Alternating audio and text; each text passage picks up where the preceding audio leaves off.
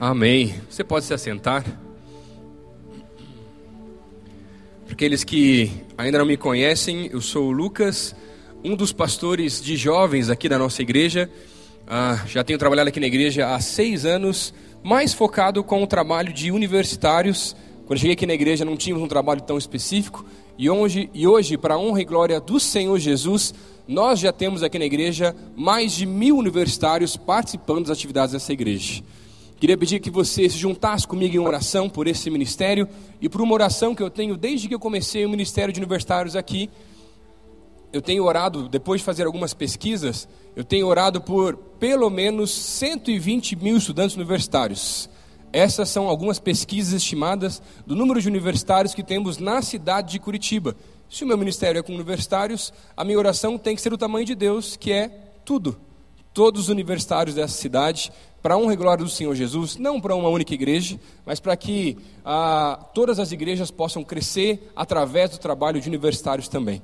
Queria pedir também as suas orações para esse desafio que Deus tem colocado no coração dos pastores de jovens da cidade, através da semana de avivamento e esse culto lá na Baixada. Essa semana Deus falou com a gente para abrir mais 10 mil ingressos, para colocar mais gente lá no estádio, e a nossa oração é bater o recorde de público lá na Arena da Baixada, no site dele, você pode conferir depois. Tem um recorde lá, são 45.126 pessoas do UFC.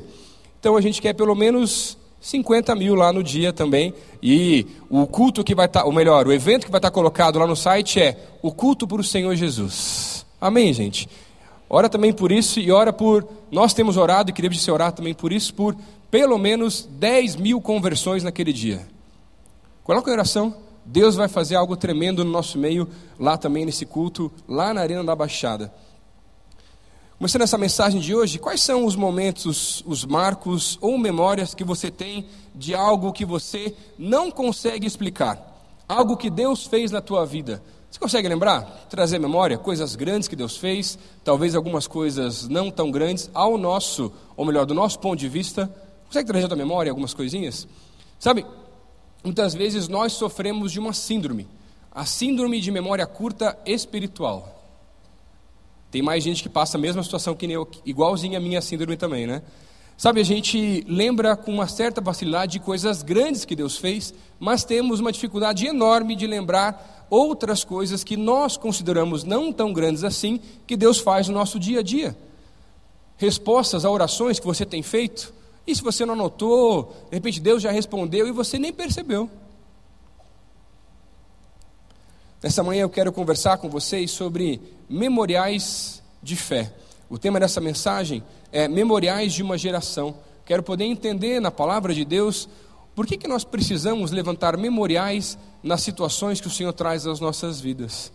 Os memoriais nos tempos bíblicos eram altares, objetos que marcavam algum feito de Deus para que as pessoas, ao olharem para esses memoriais, pudessem se lembrar que não eram pessoas, mas era Deus que havia feito os milagres, Deus havia visitado o povo naquela situação, e ao olhar para aquele memorial, essa era a ideia, que todos se lembrassem daquilo que Deus havia feito no meio do seu povo. Memoriais podem ser conquistas, medalhas, objetos, fotos, qualquer coisa que lembre uma situação especial na tua vida. Agora, memoriais de fé são para nos lembrar aquilo que Deus fez no nosso meio. Quer ver alguns exemplos? O arco-íris é um memorial de fé de Deus para conosco, mostrando que Ele nunca mais irá acabar com a terra através das águas. Por isso, ao olharmos os arco-íris, devemos nos lembrar do compromisso que o Senhor tem conosco. Este é um memorial. Ou a ceia do Senhor que teremos logo mais, a ceia também é um memorial de que faremos isso todas as vezes em memória de Jesus até que ele volte. Ou na situação em que Davi estava fugindo e vai para o templo e junto com Abimeleque, ele pega a espada de Golias, que não estava lá no seu palácio, mas estava no templo. E lá, aquele memorial, aquela espada não era a vitória de um homem, mas era a vitória de um Deus sobre um homem. São tantos memoriais, ou no caso de Jacó, ou no caso também ah, com relação à Arca da Aliança, ou inclusive de Josué, que levanta um altar logo no início da sua entrada na terra prometida, ali na cidade de Gilgal. E na sua vida, quais são os memoriais de fé que você tem guardado, ou que você precisa lembrar, ou quem sabe nesta manhã, começar a ter os seus próprios memoriais de fé? Abra sua Bíblia no livro de Josué, no capítulo 4, nós vamos ler ah, esse trecho todo e entender por que, que os memoriais de fé são tão importantes nos tempos bíblicos e tão importantes também nas nossas vidas? Josué, no capítulo 4, você pode acompanhar comigo no telão ou na sua Bíblia também aí.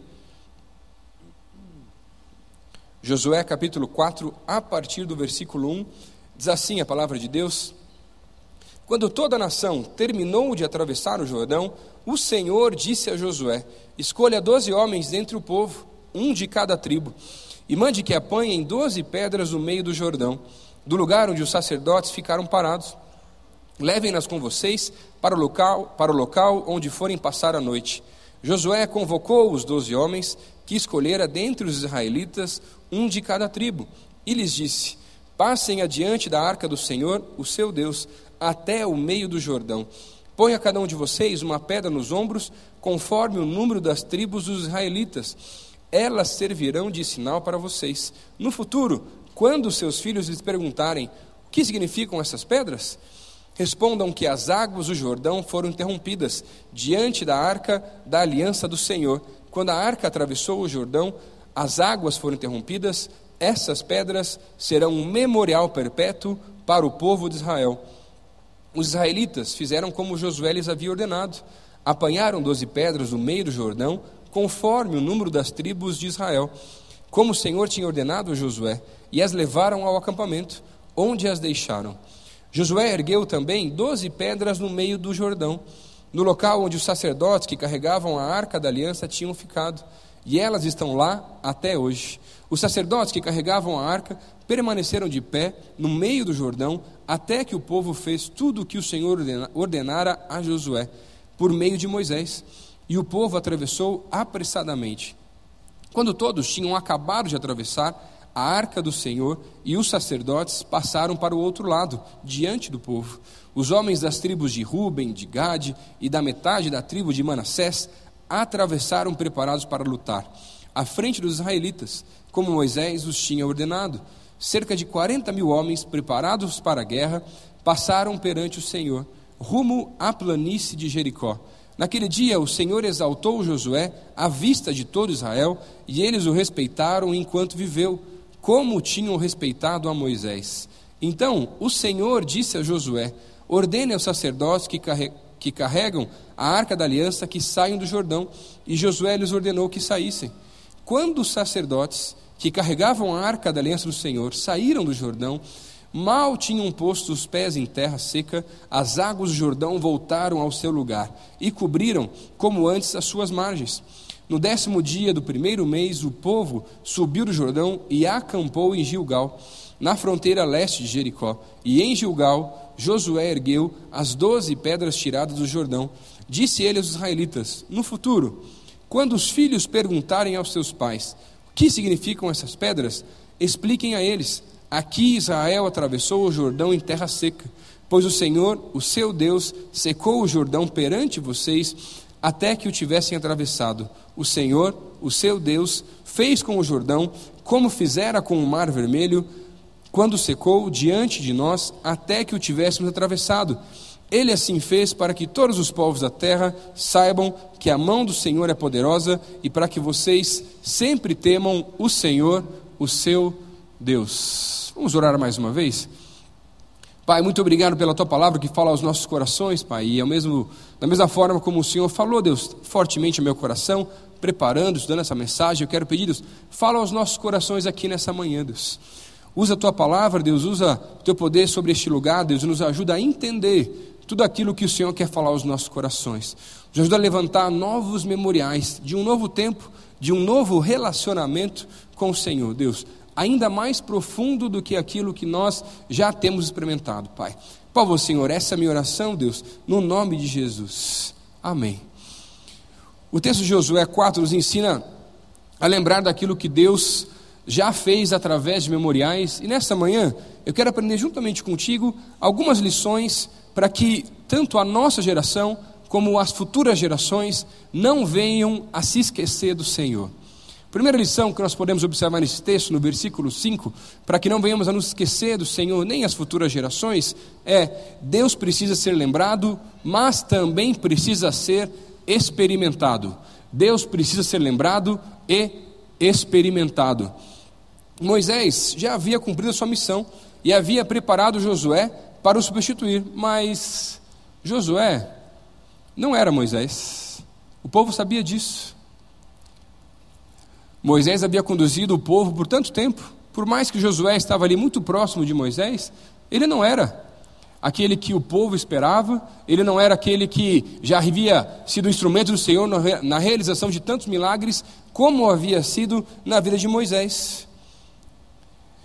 E por isso, quando ele assume a liderança do povo, em Josué no capítulo 1, Deus vem falar com ele e diz: Ser forte e corajoso, eu serei contigo, assim como eu fui também com o meu servo Moisés. Mas agora Josué que estava à frente, e à frente da sua primeira dificuldade, além de liderar o povo, ele se depara agora com o Rio Jordão e a terra prometida do outro lado do rio, e agora é o momento em que Deus vem ao seu encontro para que aquele rio pudesse ser aberto, e ele levanta um líder de cada uma das doze tribos de Israel para que levantem a arca da aliança, entrem no rio e o rio se abre. Eles chegam até o meio do rio e ficam esperando todo o povo passar por meio do rio, em terra seca, até chegarem do outro lado. Mas o que, ele, que o Senhor pede para que Josué faça é solicitar a cada um dos líderes que pegasse uma pedra do meio do rio, de onde eles estavam com a arca da aliança. Não era uma pedra muito grande, afinal de contas, eles tiveram que levar ela até a cidade de Gilgal, que, até a, o acampamento em Gilgal, que ficava a cerca de nove quilômetros de onde eles estavam naquele momento. Era uma pedra que eles pudessem carregar nos ombros. Mas aquilo foi uma, um pedido do Senhor, para que Josué montasse um memorial de fé na cidade, ali no acampamento de Gilgal, com cada uma daquelas doze pedras, para que todo o povo que olhasse para aquelas pedras, para aquele altar dedicado ao Senhor, pudesse se lembrar: o mesmo Deus que abriu o Mar Vermelho é o mesmo Deus que abriu agora o Rio Jordão, o mesmo Deus que estava com Moisés é agora o Deus que está com Josué, o mesmo Deus que estava com eles é agora o Deus que está conosco aqui neste lugar. Aquela geração precisava se lembrar do Senhor, mas as outras gerações também precisam fazer o mesmo. O que Deus havia pedido aqui para o seu servo e para o seu povo, através daquele memorial, simplesmente era: não se esqueçam de mim. Não se esqueçam daquilo que eu já fiz no meio do povo, não se esqueçam daquilo que eu ainda posso fazer. E sabe, o memorial de outras gerações, ele é muito importante. Tudo aquilo que a gente olha através da palavra de Deus, que Deus já fez, vem encher o nosso coração de esperança, de ousadia por aquilo que o Senhor ainda pode fazer. E muitas vezes nós participamos de cultos, de congressos, acampamentos e ouvimos várias histórias de pastores, missionários, líderes, outras pessoas que já viveram coisas fantásticas com o Senhor. E as histórias são tremendas e trazem uma alegria muito forte ao nosso coração. Agora, se nós não vivemos experiências com o Senhor, e não experiência pela experiência, mas fruto de um relacionamento íntimo, diário e próximo com o Senhor Jesus, a nossa fé tende a esmurecer, a nossa fé tende a esfriar, porque no final das contas, muitas vezes o que nós fazemos é olhar para as pessoas à nossa volta, e aí a nossa impressão é que, ah, Deus só abençoa o pastor só. Lá em casa as bênçãos não chegam. Não é assim que Deus se relaciona conosco. E eu lembro de ficar ouvindo as histórias de pastores e missionários e provisões e milagres e tantas coisas. E lembro muito das histórias do meu pai. Meu pai também é pastor, mas só quando eu já era junior que ele assumiu realmente uma igreja, antes ele era empresário, e ele ficava me contando as histórias dele com Jesus. E eu lembro de uma das vezes em que nós estávamos saindo juntos, sozinhos, e ele me contou que quando a minha mãe havia terminado com ele o namoro, e ele não sabia o que fazer, né? afinal de contas, minha mãe era modelo e meu pai era gente boa. Então você já imagina que era um pouquinho mais difícil, né? Mas ele era bom de papo também, de conversa, então isso ajudou um pouquinho. Mas ele contando a história que minha mãe Depois só que as coisas deram certo, contou para ele que o que ele tinha feito a terminar com ele é porque na casa dele eram sete filhos, meu avô e minha avó, minha, a família do meu pai é uma família ah, mais carente financeiramente por muito tempo, naquela época, principalmente com sete filhos para criar. Ele, o primeiro filho, primogênito, mais velho, era aquele que já trabalhava e mantinha a casa. E minha mãe ficou horrorizada, porque ela foi lá e viu que era ele que tinha comprado a geladeira. Era ele que fazia a compra do mercado. E ela, como é que eu vou casar com um homem e vou tirar o mantimento de uma casa? E aí meu pai não entendia, ele soube disso só depois e começou a orar. Ele passou um ano em oração com relação a esse assunto para tentar entender se era da vontade de Deus realmente, para eles estarem juntos ou não. E Deus começou a mostrar que era. E aí um dia em oração ele disse assim: Deus, abre as portas, me dá mais uma chance, me dá uma oportunidade. E Deus falou assim para o meu pai: Se você quer tanto, eu vou permitir, eu vou abençoar, ela vai ser tua, mas você pode sofrer muito. E meu pai não entendia aquela resposta e só ficou na primeira parte, que era a parte mais empolgada naquele momento. Ligou para minha mãe que estava aqui em Curitiba, ele era de Paranaguá, subindo o Fusquinha aqui direto para Curitiba, pra, com a desculpa de, seguinte: Lucélia, nome da minha mãe, me ajuda a comprar umas roupas. Estou precisando né, dar uma melhorada no armário e tal. E aí ela aceitou, eles vieram para cá. E Curitiba, na nossa benção climática chuvosa, só tinha um guarda-chuva. Aí divide o guarda-chuva, conversa vai, conversa vem, eles reataram o namoro, casaram, graças a Deus por isso, e afinal de contas eu estou aqui hoje também, senão não teria dado certo. Mas só 16 anos depois do casamento, meu pai pôde entender aquela palavra de Deus, quando minha mãe veio a falecer por causa de um erro médico. Mas contando essa história, meu pai somente me dizia: valeu a pena cada minuto, valeu a pena cada situação. Ou lembrar das histórias de quando ele me contava que, quando eu tive meningite, eu estava no hospital internado com 5 anos de idade. Eu lembro só de pedaços, pouquíssimas coisas. E ele me contava que ele orava e passava madrugadas orando pela minha vida por causa de um surto de meningite que havia tido em Curitiba. E Deus me livrou naquela situação. Ou outra vez em que ele estava procurando um novo emprego, ele tinha uma padaria no condomínio onde a gente morava, quando eu era muito pequeno ainda, e ele foi para São Paulo numa feira de representantes comerciais. Várias empresas da parte de locadoras, de varejo, de fitas VHS. É essa que faz tempo que você não vê mais também por aí, e os teus filhos nem sabem o que, mais, o que é isso, se você mostrar para ele, para eles. Ele foi nessa feira tentando conseguir algumas pastas de empresas para representar aqui em Curitiba. E deu voltas e voltas, entregou diversos currículos e nada acontecia. Ele já desanimado, triste, vindo embora, já tendo investido dinheiro para ir até São Paulo, na escadaria, indo embora daquela feira. Ele somente faz uma oração, fala assim: Deus, me dá uma oportunidade, me dá uma chance, um minuto depois, chega um homem para conversar com ele, com conversa meio mole do tempo, do clima, o que, que ele estava fazendo lá. E aquele homem era o dono de uma das maiores empresas daquela feira. E aquela conversa foi o que abriu as portas para que ele pudesse assumir aquela empresa com meu pai e depois manter a sua família por mais de 20 anos. Deus é bom. Mas, por mais que eu fique empolgado, e as histórias do meu pai, as histórias de outros líderes, de outras pessoas que eu considero muito, sejam muito importantes na minha vida, e elas me empolgam muito, mas se nada acontece na minha vida, eu desanimo rapidinho. Não é assim com você também? Por isso, há um bom tempo atrás, eu orei e pedi para que Deus me lembrasse de cada uma das histórias que já aconteceram na minha família, mas de que também estava na hora agora de viver as minhas próprias histórias, as minhas próprias experiências com o Senhor. E aí eu comecei a buscar mais. Fiz um compromisso com o Senhor há oito anos atrás de ler a Bíblia pelo menos uma vez todos os anos. E já fazem oito anos. Eu comecei a buscar mais, a orar mais, a investir mais tempo na Sua presença. E coisas tremendas de Deus começaram a acontecer. E muitas delas eu confesso para vocês que eu mesmo não sei explicar. Será que não está na hora de você fazer o mesmo compromisso? De parar de viver a fé da sua família, dos seus amigos, de líderes e começar a viver e experimentar coisas novas de Deus na tua vida? Apenas busque-o, ele vai se revelar a você no tempo certo, da maneira certa. Você vai ver e quando acontecer, levante memoriais para se lembrar daquilo que Deus fez na tua vida. Há um tempo atrás eu estava na minha célula e tinha uma menina na minha célula que fazia já algumas. Ela tinha faltado três vezes seguidas. E eu estava já um pouquinho mais preocupado com ela. Mas naquela célula ela veio. A célula estava lotada, tinha muita gente aquele dia. E aí a gente, começando a palavra da célula já, no meio da palavra, aquela menina começa a chorar. Ah, e chorava e chorava e ninguém entendia. E aí pensa, você que é líder de célula, se ninguém sabe o que vai fazer, eles olham para quem? Para o líder. Agora pensa no líder que também é pastor, para quem todo mundo olha com certeza, para o pastor que está junto lá no momento. Mas eu também não sabia o que fazer. Não sabia porque ela estava chorando. E ela começou a chorar e chorar e chorar, e as lágrimas escorriam no seu rosto, somente dizendo: Não vai ter como, não vai ter como. E eu assim: Meu Deus. Ela tinha acabado de noivar. Falei: Terminou noivado. Nossa, pensa nas conversas que vai ter que ter depois, ajudar ela e tudo mais.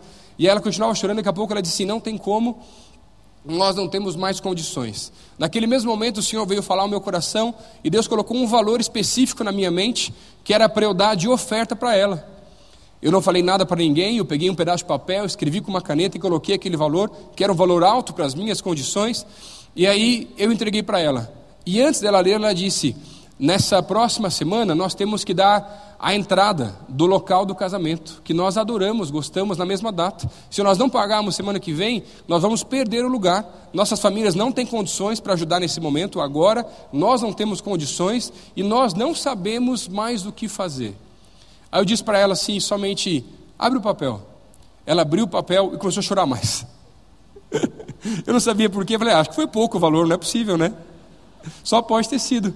E ela chorava mais ainda porque ela dizia: esse é exatamente o valor que eu preciso para a entrada lá no lugar do casamento. Deus é bom. Deus quer se revelar a você. Segunda lição que nós podemos aprender nesse texto: o memorial também é um marco que encerra com o passado. O memorial também é um marco que encerra com o passado. No versículo 9, a Bíblia diz: Josué ergueu também doze pedras no meio do rio Jordão, no local onde os sacerdotes que carregavam a arca da aliança tinham ficado, e elas estão lá até hoje. Além das doze pedras que o Senhor havia pedido para Josué solicitar aos doze líderes de cada uma das tribos para preparar um memorial lá, nas, lá nesse acampamento em Gilgal, onde eles acamparam antes da conquista de Jericó, Josué toma uma decisão aqui. E eu estava estudando o texto e tentando entender um pouquinho mais no devocional e depois preparando essa mensagem. Disse, Senhor, por que que Josué, sem o Senhor pedir, resolveu fazer um outro memorial com outras pedras no meio de um rio, sendo que depois que o povo passasse, as águas iam cobrir, ninguém ia ver. O que, que adianta um memorial que você não pode ver? E aí, estudando o texto, que Deus veio trazer ao meu coração com relação a esse fato, esse momento na vida de Josué, foi Deus não havia pedido, mas Deus também não havia impedido seu servo de fazer aquele memorial. Aquela foi uma decisão de Josué, porque ele estava colocando agora um marco que encerrava com o passado na vida dele e na vida do povo. Quando ele toma essa decisão de colocar outras doze pedras sozinho, bem no mesmo lugar onde a arca da aliança havia ficado enquanto o povo passava, enquanto o povo passava e o Rio Jordão estava aberto, para que aquele local fosse um marco que encerrasse com o tempo do deserto, com o tempo do êxodo, com o tempo da escravidão do seu povo, para que o povo, entrando na terra prometida agora, não mais tivesse a vontade, não mais voltasse à escravidão e pudesse sim viver a sua liberdade em Cristo, como nós precisamos colocar um marco, encerrar algumas coisas do nosso passado, na nossa vida, lidando contra o pecado, porque nós, ao conhecermos a Cristo, não somos mais reféns do pecado, não somos mais escravos disso, mas precisamos colocar um marco, um momento. E eu queria muito que esse culto fosse esse marco na tua vida, que encerra com as dificuldades e problemas do passado, para que daqui para frente a tua busca e o teu relacionamento com o Senhor possa ser ainda mais intenso, ainda mais forte, ainda mais próximo.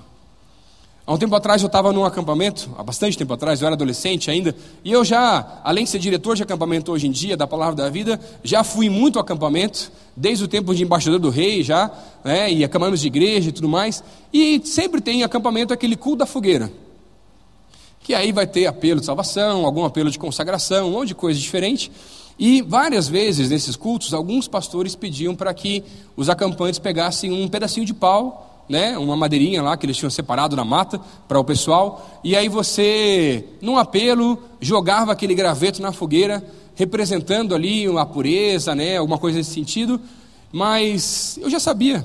Então, na hora que ele falou pegar o graveto, eu já peguei até um pouquinho maior já. Porque eu sabia na minha vida que naquela época não estava tão bom assim também. E aí, já estava preparado para jogar e jogar com força, assim, para fazer aquela labareda na fogueira já, né? Bem adolescente ainda assim. Mas naquela situação, aquele pastor fez algo diferente. Ele não pediu para que nós jogássemos os gravetos na fogueira, queimando aquele graveto que representasse o pecado ou qualquer outra área da vida, mas ele falou que era para a gente guardar aquele graveto. E aquele graveto representava, sim, alguns pecados que nós tínhamos dificuldade de lidar alguns pecados nós tínhamos dificuldades de vencer, mas ele pediu assim: Eu quero que você não jogue no fogo, você guarde esse graveto e leve para sua casa, e lá na sua casa, todas as vezes que você olhar para ele, a minha vontade é que você lembre não do pecado, mas do compromisso que você tem com o Senhor, de que agora é um marco que encerra com o passado, e o teu compromisso é: daqui para frente as coisas serão diferentes. E eu tenho aquele graveto até hoje lá em casa. De vez em quando eu olho para ele. Já fazem 15 anos que eu tenho aquele gravetinho em casa. E de vez em quando eu preciso olhar para ele, para lembrar daquilo que o Senhor já fez. Porque aquele graveto ele é um memorial do Senhor na minha vida. E quanto a você, tem algum marco desses que separa um tempo específico na sua vida para um futuro melhor? Seja o momento em que você teve encontro com Jesus, ou quem sabe algo específico que você viveu.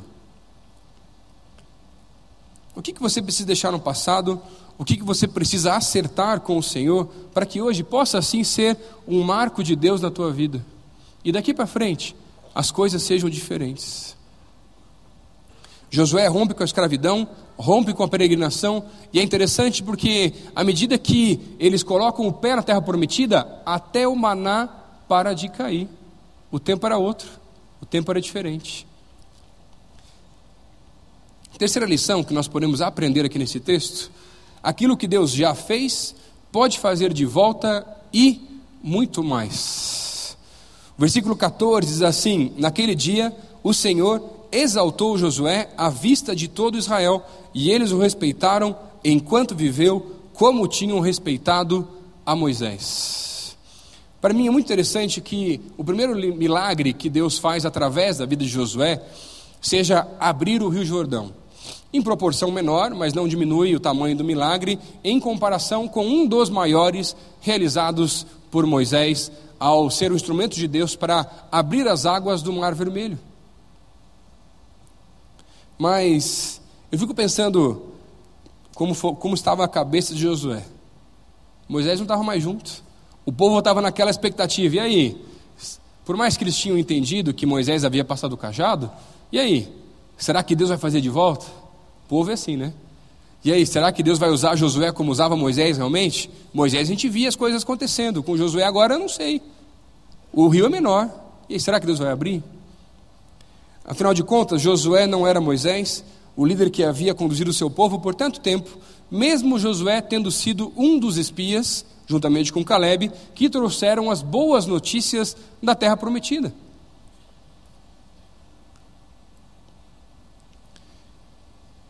E o que o Senhor quer colocar para nós essa manhã, assim como o Senhor foi com Moisés, assim como o Senhor foi com Josué, assim como o Senhor tem sido no meio do seu povo, esse é o mesmo Deus que continua realizando os milagres no meio do seu povo.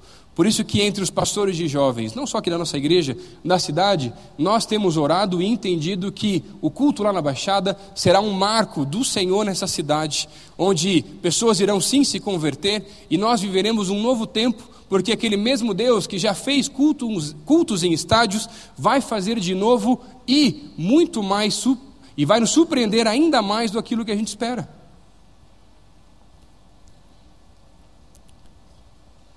Por pior que o povo estivesse duvidando em algumas situações, o povo precisava de mais.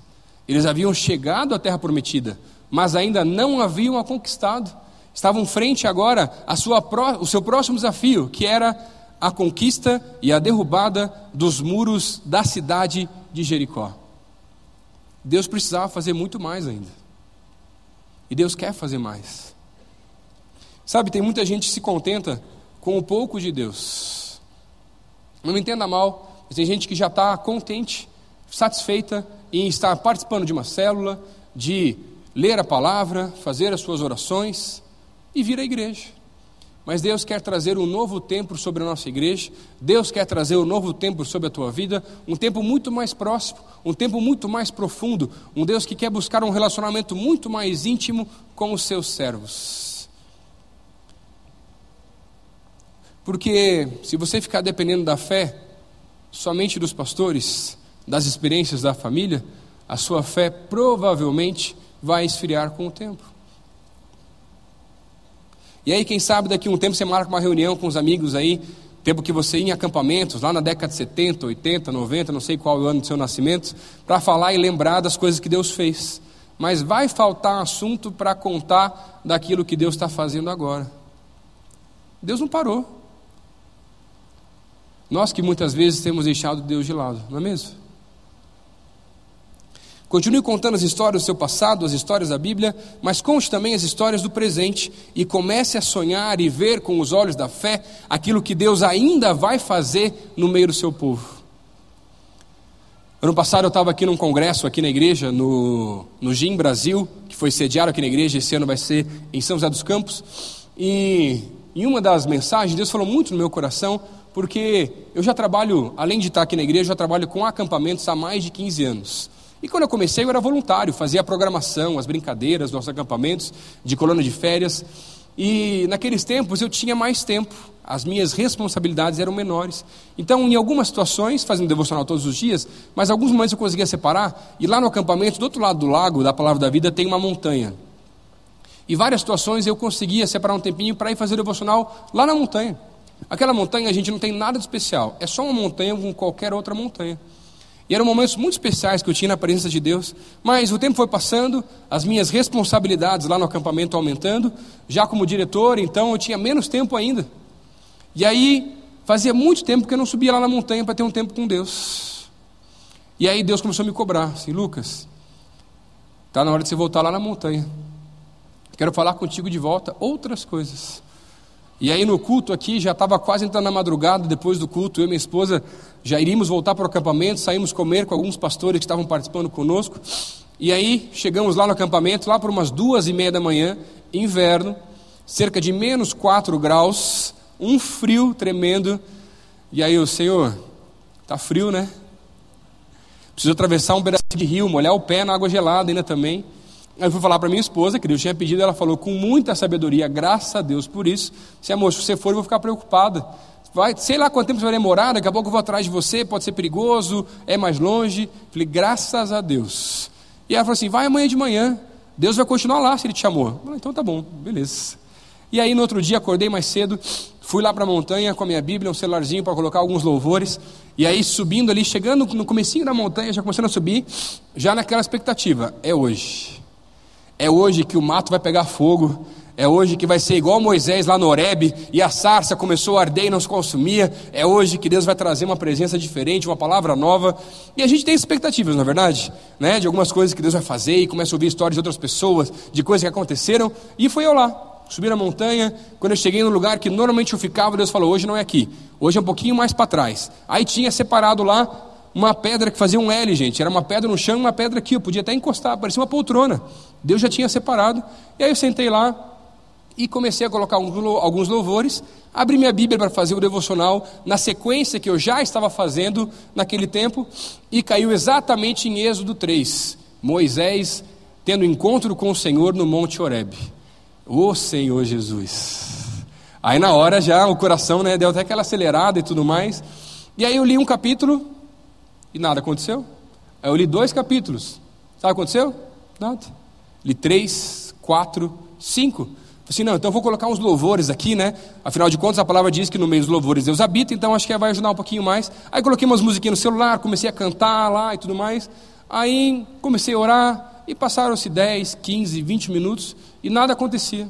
E meu coração foi se frustrando, falei assim, Senhor, o Senhor me chamou aqui, nesse frio, quase que eu vim de madrugada, só não vim, né, porque minha esposa pediu com sabedoria, então agora estou aqui. Pô, Senhor, eu estou numa expectativa aí que fosse acontecer alguma coisa. Tem um arbusto aqui na frente até, faz pegar fogo aqui, igual foi com Moisés lá também já. E sabe o que aconteceu? Nada. Eu continuei lá, E já desanimado, frustrado, Deus falou comigo assim: Lucas, por que, que eu tenho que me revelar a você como eu me revelei a Moisés? Eu falei assim: Ah, Deus, porque ia ser bem legal, né?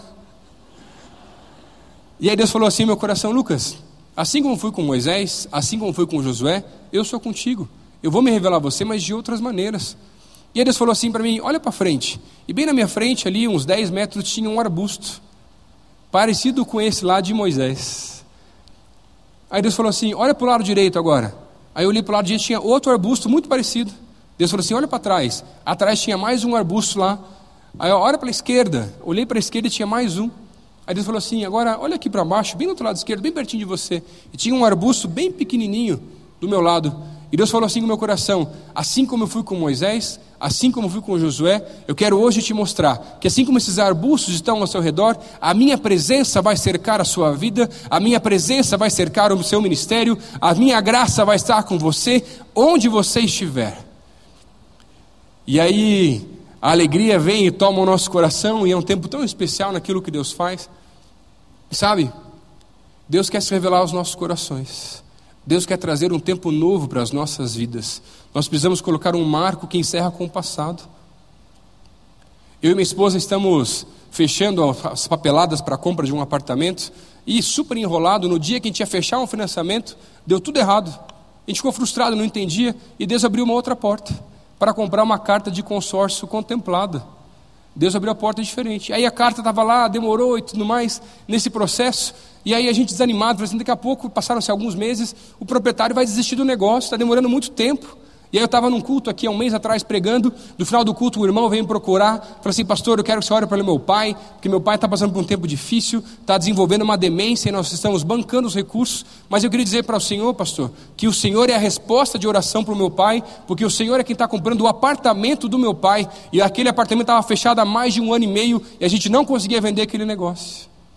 Fica tranquilo, pastor. Se levar mais quatro ou cinco meses, a gente consegue segurar ainda. Não se preocupa, Deus está no controle. E eu estava incomodado. Assim como Deus fez com o seu povo no passado, Deus ainda vai fazer mais na sua vida. Foi Ele que abriu o Mar Vermelho, foi Ele que abriu o Mar Jordão, foi Ele que foi o responsável por cada uma das histórias que você ouviu que nessa manhã e tem feito a diferença na vida de diversas pessoas. Se você o buscar de todo o coração, ele vai se revelar a você. Uma das funções de um memorial, de um marco, é sim relembrar aquilo que Deus já fez. Mas outra função, e aqui no texto no final, no capítulo, no versículo 24, vai mostrar para a gente que uma das funções também é para que os outros povos, as outras pessoas, olhem para aquilo e possam sim se voltar os seus olhos para o Senhor além das nossas futuras gerações, para que eles possam ser motivados pelas histórias daquilo que Deus tem feito no meio das nossas vidas. Josué, no final do seu livro, no capítulo 24, vai levantar mais um memorial antes de se encontrar com o Senhor, para que todo o povo pudesse olhar para esse novo memorial e, olhando para ele, pudesse lembrar: assim como eu fui com Josué, eu continuo sendo com o meu povo, durante todos os dias. E quanto a você? Nessa manhã eu quero te desafiar a levantar um novo memorial na sua vida. O memorial de uma decisão de cortar o vínculo com os erros do passado. E assim, como as pedras que estão lá no meio daquele rio, colocar um marco que encerra o tempo do passado para um novo tempo de relacionamento com o Senhor. Quando eu estava preparando essa mensagem, Deus falou muito forte no meu coração, no texto de Apocalipse, no capítulo 2, o versículo 17, onde João está escrevendo a uma das igrejas do Apocalipse, onde o Senhor Jesus traz uma radiografia mostrando a realidade de cada igreja, que quando nós nos encontrarmos com o Senhor, e no versículo 17 do capítulo 2 diz assim: cada um de nós receberá uma pedra branca, uma pedra branca com um novo nome. A Bíblia, na Bíblia, os nomes são importantes porque eles trazem o significado daquilo que as pessoas representavam daquilo que as pessoas já fizeram. Eu não sei se o significado desse novo nome, quando nos encontrarmos com o Senhor, vai ser esse. Mas a Bíblia diz que quando nos encontrarmos com o Senhor, receberemos sim uma pedra branca que terá um novo nome. Por isso, nessa manhã, o que Deus me pediu para vir fazer aqui, juntamente com vocês, é levantar novos memoriais, novos compromissos de fé, de um novo tempo daquilo que Deus vai fazer no meio do seu povo, aqui nesse lugar, aqui nessa igreja, aqui nas nossas vidas. Por isso eu trouxe algumas pedras brancas aqui. que não tem nada de especial, mas são pedras que vão ser um memorial hoje, se assim você decidir participar desse momento na sua vida, para que quando você olhe para essa pedra, você possa se lembrar do compromisso que você fez com o Senhor aqui nesse lugar, nesse dia, de um novo tempo do Senhor nas nossas vidas. Baixe a cabeça um pouquinho. Um compromisso de que você vai buscar mais a Deus, colocar um marco na vida e de que daqui para frente as coisas vão ser diferentes. De que você precisa voltar a acreditar e ver com os olhos da fé aquilo que Deus ainda vai fazer e anunciar aquilo que Deus está fazendo aos outros. Se nessa manhã você quer fazer esse compromisso, não comigo, mas com o Senhor, queria pedir para você ficar de pé no seu lugar, falar assim, Deus, eu preciso levantar hoje um memorial, fazendo um compromisso contigo, de que hoje não é hoje para frente, o passado já foi, daqui para frente as coisas vão ser diferentes. Eu quero colocar um marco, assim como Josué colocou esse memorial lá no fundo do Rio Jordão, e a Bíblia diz que está lá até hoje, então nós acreditamos que está assim lá até hoje, e aquele marco encerra com o tempo de escravidão, com o tempo do passado, e traz um novo tempo para o seu povo. Se assim Deus falou contigo, fica de pé no teu lugar. Você que vai ficando de pé, vem vindo aqui para frente. Nas pontas das mesas aqui eu tenho algumas pedrinhas. Eu queria que você pegasse uma dessas pedras para você. Na ponta de cada mesa aqui, a gente tem algumas pedras. Pode vir aqui para frente. Deus está falando contigo. Vem para cá. Deus quer levantar um novo povo. Deus quer levantar um novo tempo. Deus quer falar contigo. Vem para cá. Pega uma pedrinha dessa, não tem nada de especial. A pedrinha vai ser só um memorial, que eu vou pedir para você colocar no teu escritório, na tua casa, em algum lugar que você possa se lembrar por diversas vezes daquilo que Deus fez hoje, aqui nesse culto, de um compromisso que o Senhor fez com Ele, de que vai ser um novo tempo. E Deus está te chamando para um novo tempo mais íntimo, mais próximo, de agora na terra prometida. Assim como foi no texto, a gente vê que quando o, o o Rio Jordão se fecha após a passagem do povo, as águas cobrem aquele memorial. Da mesma maneira, nessa manhã, o que eu quero e a minha intenção nessa oração, que vamos fazer daqui a pouco, é que você possa ter a certeza que nessa manhã Deus vai lavar o passado. E Deus vai fazer um novo tempo, hoje, de um povo que vai te buscar Ele ainda mais próximo. Em nome de Jesus. Você que está vindo pegar pedras, se puder pegar e vir um pouquinho mais para o canto, para facilitar as pessoas que estão vindo pegar aqui na frente também ainda, nos ajuda nesse tempo. Deus quer fazer coisas grandes, gente. Aquilo que Deus já fez, vai fazer de volta e ainda mais. Deus me pediu para falar hoje também, entre as gerações, você precisa voltar a contar as histórias daquilo que Deus já fez para seus filhos. Para que eles têm filhos, eu nem tenho filhos, mas eu falo isso pelas histórias que meu pai me contava. Para que os seus filhos possam se empolgar e se motivar através das suas histórias, daquilo que Deus tem feito na tua vida, para que eles possam ter um relacionamento ainda mais próximo com o Senhor aqueles que estão distantes dos caminhos, eu sei que tem muitos pais aqui orando por isso, volte a contar, ore com mais intensidade e volte a contar aquilo que Deus está fazendo. E Deus vai resgatar e trazer os seus filhos para cá em nome de Jesus. Vamos orar? Deus, muito obrigado por essa manhã, muito obrigado por esse tempo que nós podemos ter aqui na Sua presença, Deus. E obrigado porque a Tua palavra fala aos nossos corações, Deus. Assim como o Senhor falou comigo, assim como o Senhor é já foi com Moisés, foi com Josué, o Senhor é conosco nessa manhã. Obrigado porque o Senhor falou aos nossos corações, Deus. Nos ajuda agora a levantarmos esses memoriais com essa pedra simples, Deus, que simplesmente vai representar aquilo que o Senhor fez hoje nessa manhã, Deus, de um marco nas nossas vidas, de um novo tempo, de um novo tempo de busca e de um marco que encerra encerra com o passado, Pai.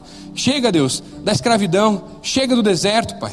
Chega, Deus, do tempo de escravidão e agora eu quero pedir, Deus, possamos ter um tempo novo nessa terra, de maior proximidade, de coisas novas que o Senhor vai fazer no nosso meio, aqui nesse povo, nas nossas casas, Pai, em nome de Jesus. Aqueles pais que estão aqui hoje orando, pedindo pelos seus filhos, ainda pequenos ou até mesmo mais velhos, que precisam se aproximar do Senhor, Pai, eu quero pedir, Deus, os abençoa e os ajude a terem novas experiências, frutos dessa intimidade que eles vão ter juntamente contigo, ainda maior a partir de agora, para que os seus filhos possam ser impactados por cada uma das histórias e queiram decidir buscar aquilo que o Senhor tem para a vida deles também, em nome de Jesus. Pai, nos dá, Deus, em nome de Jesus, um novo tempo. Que essa pedra possa ser um memorial hoje. Essa pedra branca, um memorial que encerra com o passado, mas também um memorial que nos ajuda a lembrar que um dia, quando nos encontrarmos com o Senhor, nós receberemos outra pedra branca, muito melhor que essa daqui, mas para nos lembrarmos de onde é o nosso destino, de onde é o nosso propósito, de onde nós temos que chegar um dia nos encontrando com o Senhor. Pai, por favor, Deus, Abençoa as nossas vidas, Deus, e renova as nossas forças. Nos ajuda, Deus, a te buscar como nunca te buscamos antes, Pai. Possa ser tempos ainda melhores, Deus, mais próximos de Ti, Pai. Por favor, Senhor, essa é a minha oração, Deus, no nome santo de Jesus. Amém. Amém, gente. Está com a tua pedra aí? Guarda no lugar que você pode ver sempre. E lembra disso, do compromisso que você fez com Ele aqui agora e de onde um dia nós vamos chegar nos encontrando com Ele. Deus te abençoe.